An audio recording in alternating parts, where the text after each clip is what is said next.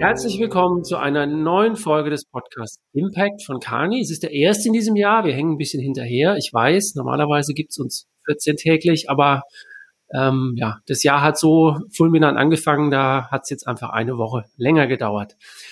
Mein Name ist Michael Scharschwert. Ich leite Marketing Kommunikation bei Kani in Deutschland, Österreich und Schweiz. Und ähm, wir gehen jetzt sozusagen schon ins zweite Jahr mit unserem Podcast und für dieses, für dieses Auftakt, äh, für die Auftaktfolge habe ich mir jemanden eingeladen, der netterweise zugesagt hat, der eigentlich mit der Wirtschaft erstmal so gar nichts zu tun hat, aber andererseits sehr spannender Fall ist, weil ähm, in den letzten Monaten ja gerade auch die Politik sehr gefragt war in Sachen Corona und wie man damit umgeht.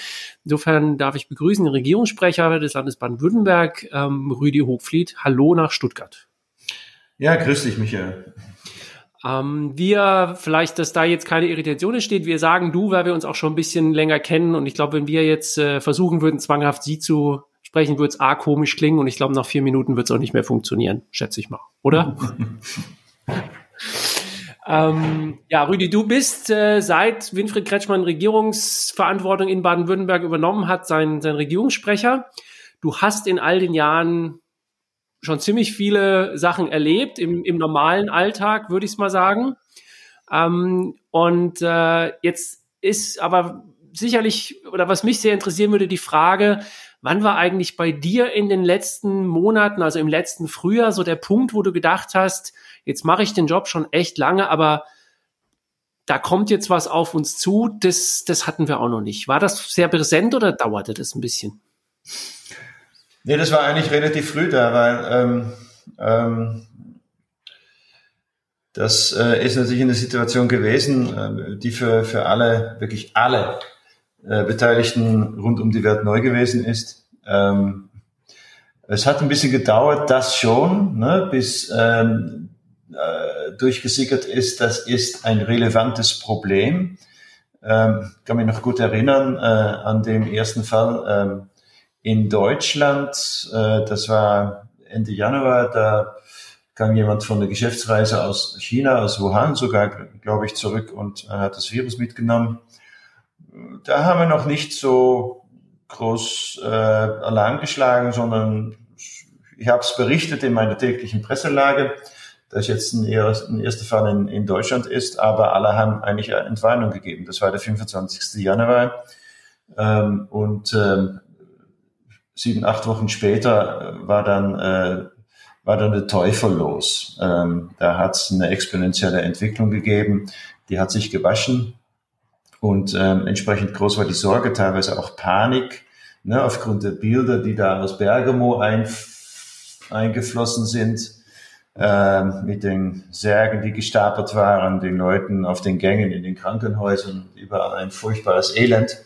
Ähm, das hat uns natürlich an in Angst und Schrecken und in den Krisenmodus äh, versetzt. Ähm, das ist jetzt bald ein Jahr her, uns ähm, mit einer gewissen, äh, mit einem gewissen Durchschnaufen im Sommer, als wir tatsächlich äh, die äh, Neuinfektionen sehr stark haben drücken können. In einer gemeinsamen Kraftanstrengung äh, sind wir nicht aus dem Krisenmodus rausgekommen. Also es ist alles sehr monothematisch, alles dreht sich um Corona ähm, und das im Grunde mit äh, leichten Zwischenzeiten, äh, die aber nicht allzu lange gedauert haben, fast seit einem Jahr. Hm. Jetzt stelle ich mir das ja auch sehr komplex vor. Ich meine, in Unternehmen hat man vielleicht mehr Durchgriffsmöglichkeiten als Vorstand und ähm, Unternehmen haben ja auch im Frühjahr sehr schnell reagieren können. Wenn ich mir jetzt so eine Landesregierung angucke oder auch in der Bundesregierung, ähm, da ist ja, manche Leute denken ja auch, der Ministerpräsident oder die Bundeskanzlerin ordnen an und dann wird es so gemacht. Aber das ist ja äh, wesentlich komplexer. Wie, und da sind ja auch jetzt in dem Fall auch sehr viele Ministerien involviert oder alle irgendwie involviert oder zumindest betroffen. Wie, wie habt ihr das als Landesregierung gemacht? Wie, wie sah da ein Krisenstab aus? War das dann letztlich das Kabinett, was nur noch über Corona geredet hat? Ja, oder ist jetzt nicht die erste manifeste äh, Krise, die wir, die wir erlebt haben in den letzten zehn Jahren. Ähm, wir hatten ja äh, 2015 die Flüchtlingskrise. Ähm, das, das Ding hat eine ähnliche Wucht entwickelt, politisch gesehen. Ähm, und äh, da haben wir Strukturen etabliert ähm, in dieser äh, in dieser Zeit, die wir jetzt wieder übernommen haben. Das heißt, wir haben sowas einen Krisenstab gebildet. Ähm, es gibt einen Lenkungskreis, ähm, die besteht aus den ähm, äh, Chefs der jeweiligen Ministerien unter Leitung des äh, vom Chef der Staatskanzlei. Ähm, die haben in den Krisenzeiten und jetzt dann auch wieder sehr regelmäßig ähm, äh, sehr regelmäßig getagt, also in der ersten Krisenzeit, in der ersten Welle und jetzt auch äh, im Laufe der zweiten Welle wieder ähm, und bereiten dann die Beschlüsse vor, äh, die äh, entweder äh, von Ihnen selbst verabschiedet werden können oder noch in den Ministerrat müssen. Also ja, es ist natürlich komplexer, weil ähm, viele Ministerien damit befasst sind ähm, und wir natürlich auch in einer Koalition unterwegs sind. Äh, das heißt, da gibt es dann durchaus auch mal widerstreitende Interessen ähm, und Meinungen, die muss man dann zusammenkriegen. Äh, ein Ministerpräsident kann nicht einfach durchregieren und sagen, so wird's jetzt gemacht, und Punkt aus Basta. Ähm, auch die schrödische Basta-Politik hatte bei ihm seine Grenzen und äh, beim Ministerpräsidenten erst recht. Äh, das muss dann schon auch alles ähm, ähm, moderiert sein und abgestimmt werden.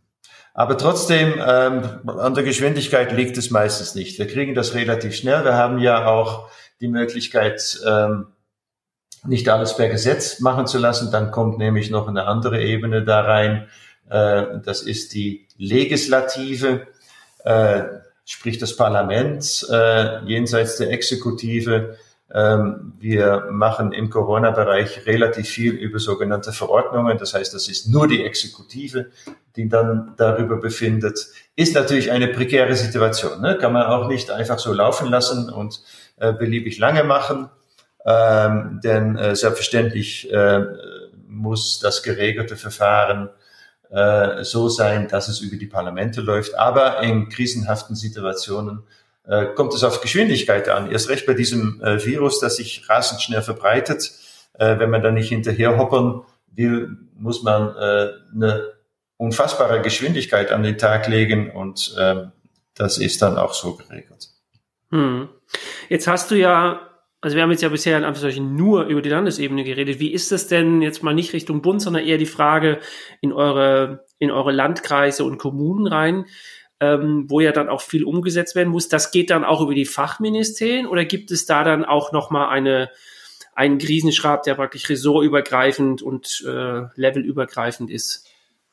Ja, ich habe ja vom Lenkungskreis gesprochen, äh, mhm. wo die äh, äh, für die Corona-Krise relevanten Ministerien drin sitzen, über die Chefs der jeweiligen Häuser, äh, moderiert vom äh, und geleitet vom Chef der Staatskanzlei. Das gibt es auch noch in einer erweiterten Variante. Da kommen dann die kommunalen Spitzeverbände und der Landkreistag dazu. Ähm, mit denen wird äh, dann das weitere Verfahren auch besprochen und abgestimmt. Also wir sind da schon in einem sehr intensiven Abstimmungsprozess immer wieder unterwegs. Ähm, es ist auch gut so, weil ähm, die meisten Maßnahmen müssen natürlich vor Ort umgesetzt werden. Mhm. Und äh, auf deine, gerade auch auf deine Arbeit äh, bezogen, ich meine, du stehst ja auch, du sitzt bei einer Pressekonferenz, du musst in der Kamera sprechen. Wie und plötzlich über Nacht musstest du medizinische Fragen ja ein Stück beantworten. Wie, wie handelst du das in deinem Alltag? Hast du jetzt einen Aufbaustudiengang noch gemacht nebenher oder, oder wie, wie geht es? Naja, das, das, das geht gewissermaßen äh, äh schleichend, ja. Also ähm, es gibt ganz, also ich wusste gar nicht, dass es so viele Virologen gibt in Deutschland zum Beispiel und Epidemiologen. Ich hatte noch nie vom Modellierer gehört. Ähm, derer gibt es viele und auch äh, also sehr kompetente Personen. Ähm, hat man alles gelernt und natürlich ein ganz neues Vokabular. Ähm, also wahrscheinlich äh, reicht das für ein dünnes Wörterbuch, äh, was jetzt alles an, an neuen Begriffen hinzugekommen ist im Laufe dieses dieses knappen Jahres. Man entwickelt sich peu à peu zum Spezialisten ne? und dann gehen einem die Inzidenzen, R-Werte ähm, ähm, und sonstige Begriffe ähm, sehr leicht über die Lippen. Ähm, und äh, ja, das äh, muss man gar nicht bewusst steuern. Das äh, wird einem so ähm, reinge, eingeflossen gewissermaßen. Das äh, entwickelt sich dann äh, im Laufe der Zeit natürlich äh, sehr schnell. Also ähm, nichtsdestotrotz maßen wir uns nicht an, Experten zu sein. Das wäre auch abwegig ähm, im virologischen, epidemiologischen Bereich. Äh, wir sind doch keine Modellierer. Äh, wir bleiben auf der politischen Ebene und lassen uns aber weiterhin äh, in sehr regelmäßigen Abständen beraten. Also wir haben einen Expertenkreis, äh, da sitzen ähm, äh, Virologen drin, äh, da sitzen ähm, äh, Leute der Unikliniker drin, auch Modellierer. Ähm, bei Bedarf auch, wenn es beispielsweise um Öffnung von Schulen geht, Psychologen, Kinderpsychologen und aus dem kindermedizinischen Bereich und die erzählen uns dann ihre Sicht der Dinge. Ähm, am Ende müssen wir entscheiden. Ist auch ganz interessant, weil ähm, die haben natürlich eine, also ihre Sicht auf die Dinge, die eine andere ist als die politische. Wir denken dann doch in größeren Zusammenhängen. Äh, aber es ist sehr wertvoll. Ähm, und ähm, da wir ja faktenbasiert entscheiden wollen, ähm, hören wir ja auch auf Sie und versuchen unsere äh, Beschlüsse auch äh, mit deren Ansichten in Einklang zu bringen. Hm. Es ist äh, für den Fall, dass es jetzt bei den Zuhörern einmal gerade einen Hopser gab. Mein Rechner hat kurz einmal geschluckt. Es kann sein, dass zwei Sekunden von Rüdi weg waren, aber ich glaube, es war äh, weiter gut verständlich. Insofern ähm, äh, ist das, ist das, glaube ich, vernachlässigbar. Und ich sage immer ja, es gibt ja auch sehr berühmte Podcasts, wie zum Beispiel den von Herrn Drosten, den ich immer höre. Und die haben auch ab und zu technische Probleme. Insofern gehen wir da drüber weg. Ähm, noch eine, eine praktische Frage, die mich jetzt gerade schlichtweg interessiert, weil ihr habt ja, wenn die Krisenstabe und so weiter tagen, ähm, gibt es eigentlich auch so eine Regel, wer eigentlich wen noch physisch treffen darf oder so? Ich meine, Abstandsregel ist das eine, aber geht das alles digital, weil man auch verhindern will, dass plötzlich die Hälfte des Kabinettes erkrankt oder so? Wie, wie, wie geht ihr mit so einer praktischen Frage um? Ja, wir tagen, wir tagen digital. Ähm, das Kabinett trifft sich nicht mehr. Ähm, es, es gibt ja auch noch physische Treffen, ähm, aber das ist dann in einem ähm, sehr kleinen Kreis, ähm, in einem entsprechend großen Raum, gut durchlüftet ähm, und inzwischen auch mit Masken. Also wir passen da schon höllisch auf, äh, dass insbesondere das Staatsministerium äh, virenfrei bleibt, äh, das hängt schlecht mit der, mit der Handlungsfähigkeit zusammen. Ja, also, also wenn dieser Laden ausfällt, äh, dann haben wir ein manifestes Problem. Ähm, und ähm, der Ministerpräsident ist inzwischen 72, das ist dann auch nicht zu verachten. Äh, da muss man auch äh, ein bisschen mehr aufpassen, vielleicht äh, noch als äh, bei einem 40-Jährigen. Ähm, also meine Leute sind beispielsweise zu 90 Prozent äh, im Homeoffice. Also der ganze Pressebereich arbeitet von zu Hause aus. Es funktioniert auch. Wir haben das Equipment dazu. Ähm, die Leute sind dabei, übernehmen ihre Aufträge äh, und liefern auch. Also es funktioniert alles schon. Ja, und das mhm. ist auch, es ist auch funktionsfähiger geworden. Also hast du ja sicher auch äh, deine Erfahrungen gemacht im März, April. Das war ja echt die Hölle mit Homeoffice, äh, war du bist in keine Konferenz mehr reingekommen, alles war überlastet. Äh, ich musste mich teilweise 20 Mal einwählen, bis ich dann drin war. Äh, und dann war es ruppig ähm, und das ist jetzt deutlich, deutlich besser geworden. Hm. Ja, das war genau, das, das war in unserem Fall als Beratungsunternehmen, da hatten wir tatsächlich einen kleinen Vorsprung vor vielen anderen, weil wir ja sehr standardübergreifend und international arbeiten. Ja. Insofern äh, haben wir dieses Einwahlproblem. Ja, das gab es schon auch das eine oder andere Mal, aber was bei uns zum Beispiel sehr spannend war, obwohl die Kollegen gewohnt waren, täglich Telefonkonferenzen, sonstiges zu machen. Am Anfang ähm, hat jeder doch gezögert, die Kamera anzumachen. Und für mich, und das geht eigentlich all meinen Kollegen, die ich kenne in der Zwischenzeit so, ist es jetzt fast ungewohnt, wenn jemand auf dem Telefon anruft oder man einen nicht mehr sieht weil ähm, Videokonferenz sich wirklich durchgesetzt hat, auch in den bilateralen Gesprächen. Und ähm, also da merkt man halt auch diese, diese Veränderungen und ähm, ja, aber es, es hat auch seine Grenzen. Also ich, mh, genau. bin dann in, im März, ähm, meine Familie wohnt in Berlin, äh, nach Berlin geflogen, ähm, ähm, habe am Flughafen noch zu meinem Stellvertreter gesagt, ich komme nächste Woche dann wieder und da müssen wir aber mal reden über Homeschooling, mhm. äh, über, über Homeoffice äh, und mhm. wie wir das genau machen. Ähm, und dann ist es aber übers Wochenende derartig eskaliert, äh, dass ich gleich die letzten, äh, die, die nächsten sechs, sieben Wochen da geblieben bin. Und da war aber auch eine Grenze erreicht für meinen Job, weil ähm, ähm, es ist ja alles gut mit dem Homeoffice, funktioniert ja auch bei vielen sehr, sehr gut. Ähm, aber es gibt dann doch bestimmte Jobs, also verstehst du, ich, es fehlen einfach Ebenen der Kommunikation. Ja? Mhm. Die kannst du mit der besten äh, äh, Videoaufnahme nicht, äh, ähm, äh, nicht kompensieren.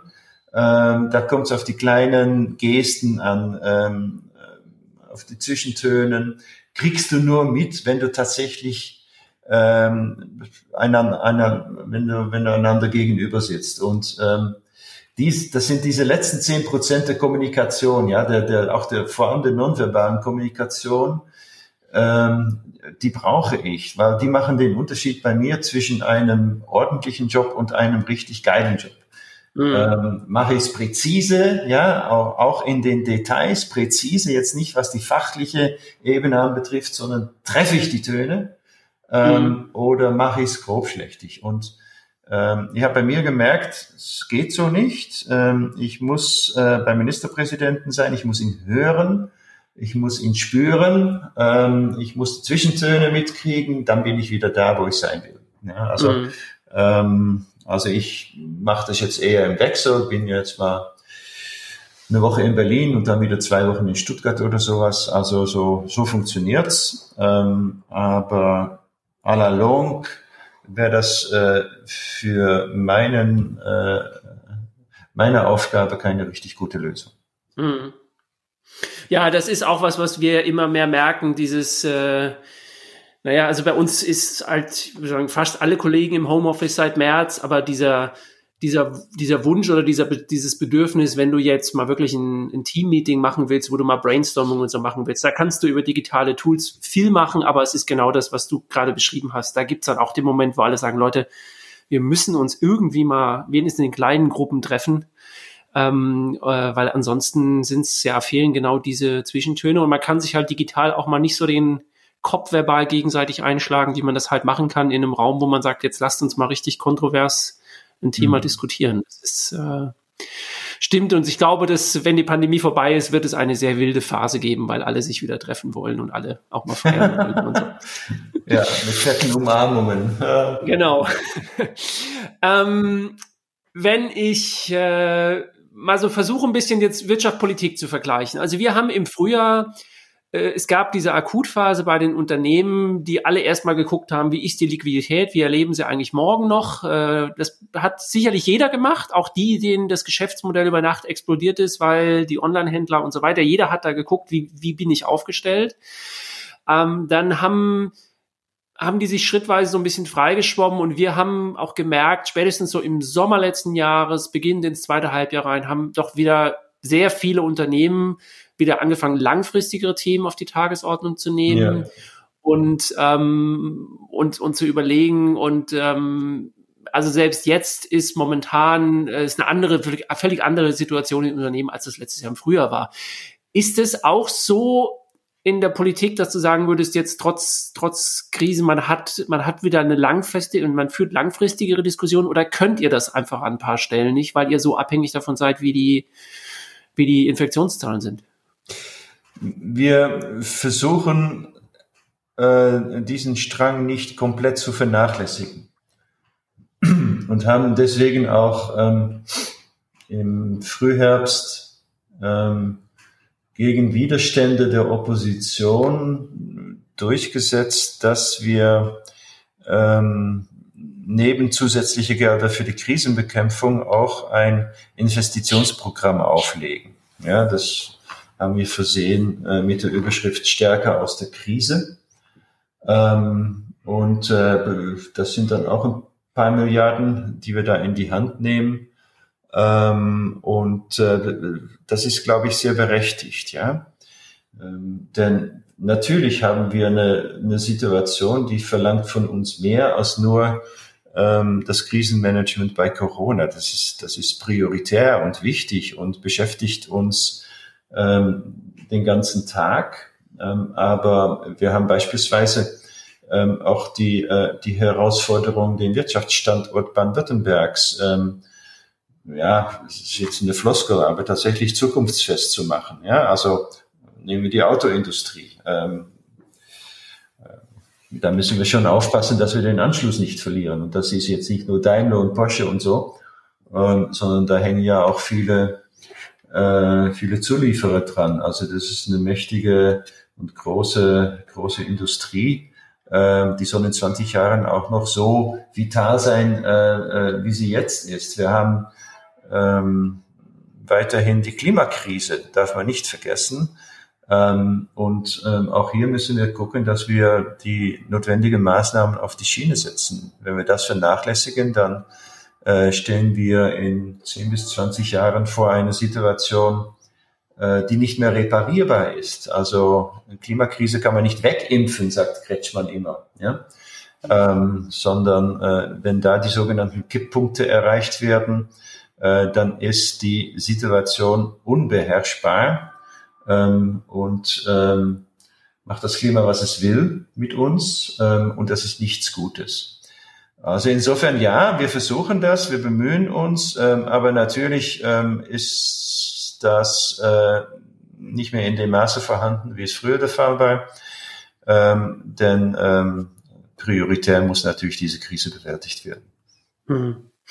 Blicke ich auf die Wirtschaft nochmal den Vergleich. Ähm, ist auch ein Ratschlag an Unternehmen, in Szenarien denken, Flexibilität bewahren und so weiter. Wir machen viel im Bereich zum Beispiel globale Lieferketten und so, was allein da in den letzten Monaten sich getan hat. Und, ähm, und es ist halt immer so dieser Punkt, versuch eben, ja, dir eine Flexibilität zu bewahren, weil du weißt nicht, was kommt. Jetzt mal mit meinem Blick auf die Politik.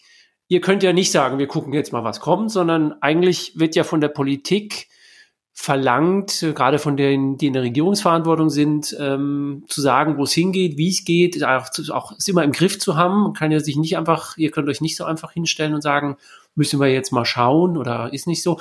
Ist es ungerecht? Gäbe es einen anderen Weg oder stellst du vielleicht fest, dass die Leute doch ähm, in der Zwischenzeit auch ähm, verstehen wenn, oder akzeptieren, wenn mal jemand sich hinstellt und sagt, Leute, ich kann es euch jetzt gerade nicht sagen? Ähm, ja, das, das klar, das, das wird verlangt, äh, dass man immer ähm, den Weg kennt und weiß, was zu tun ist. Ähm, ist ähm, und, und auch übrigens langfristige Pläne und Konzepte hat. Ja? Ähm, und ähm, da müssen wir in dieser Krise ähm, Wasser in den Wein gießen. Das geht einfach nicht. Ähm, wir lernen täglich dazu weiterhin, ähm, gilt nicht nur für uns, ähm, sondern auch für die Wissenschaft, was dieses äh, Virus anstellt und was es anstellen kann und wozu es fähig ist und was die Auswirkungen sind und so weiter und so fort. Das ist schon auch ein bisschen Versuch und Irrtum dabei.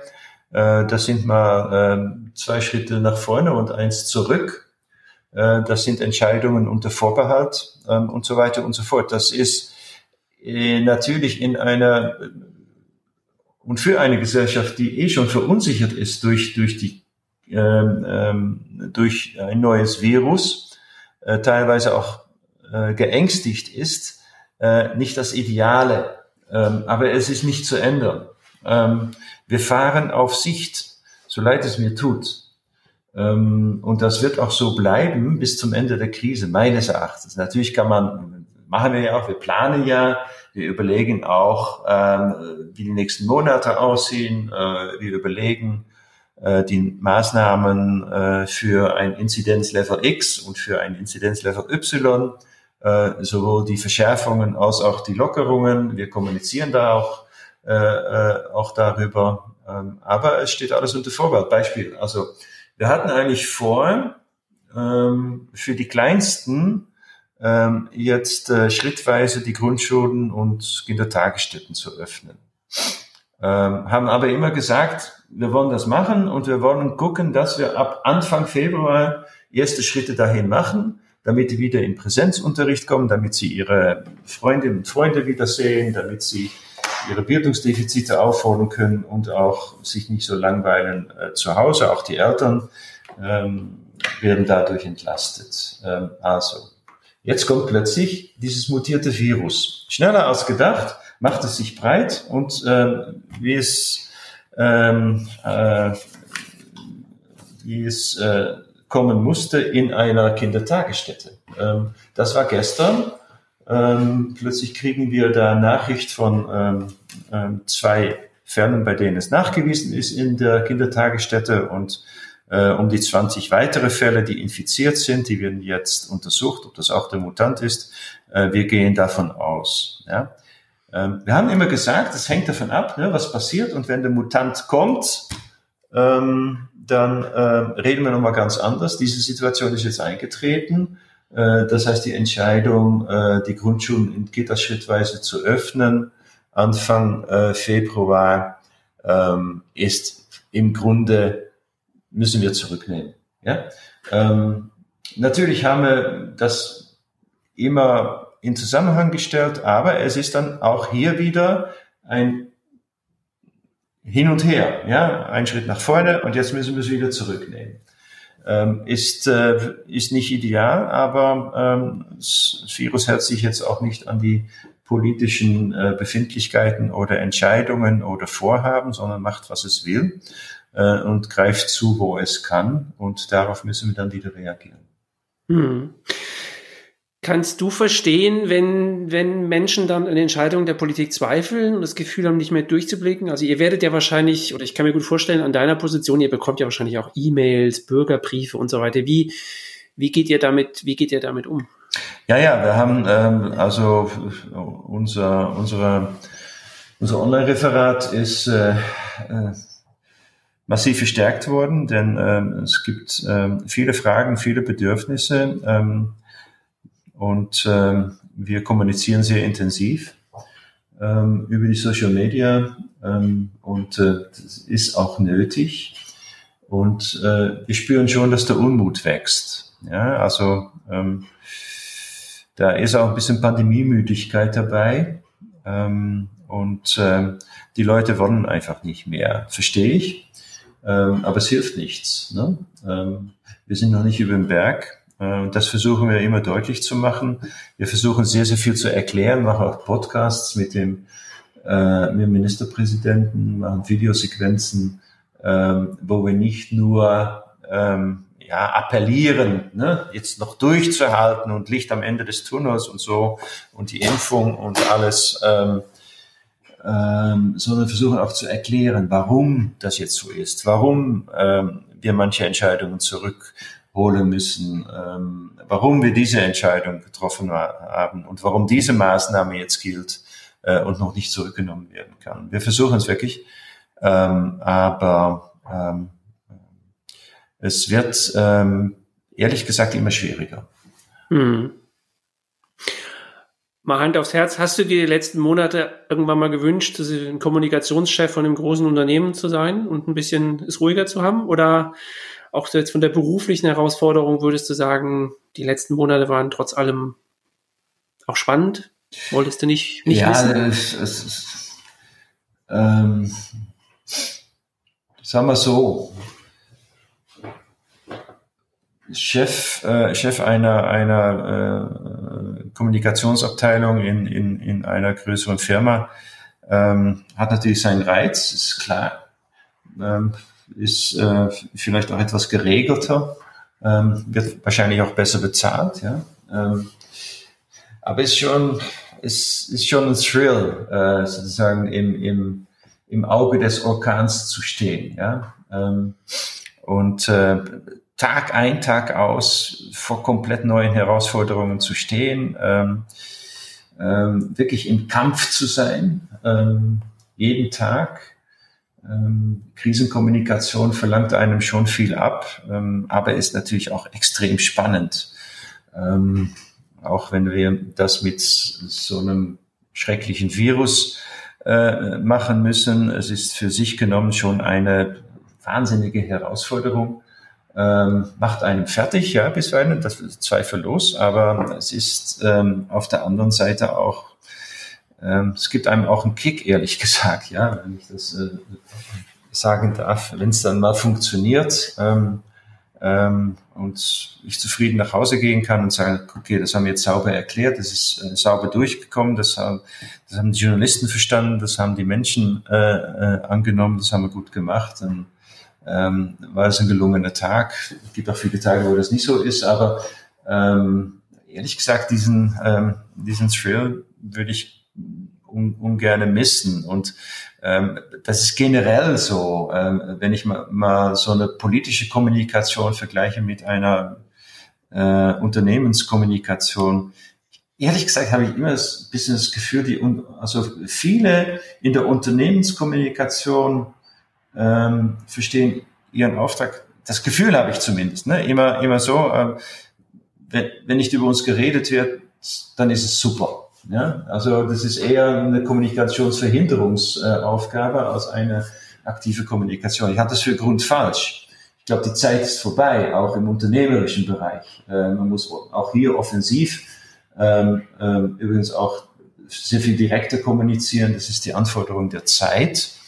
Ähm, aber ich erlebe es immer wieder in, äh, in einzelnen Gesprächen, wo äh, Unternehmenskommunikatoren eher ähm, bisschen wie der Ochs vom Berg stehen, wenn es dann mal an, wenn es dann mal brennt äh, und mehr verlangt wird. Ich sehe, Aber davon lebt ihr ja dann auch wiederum, ne?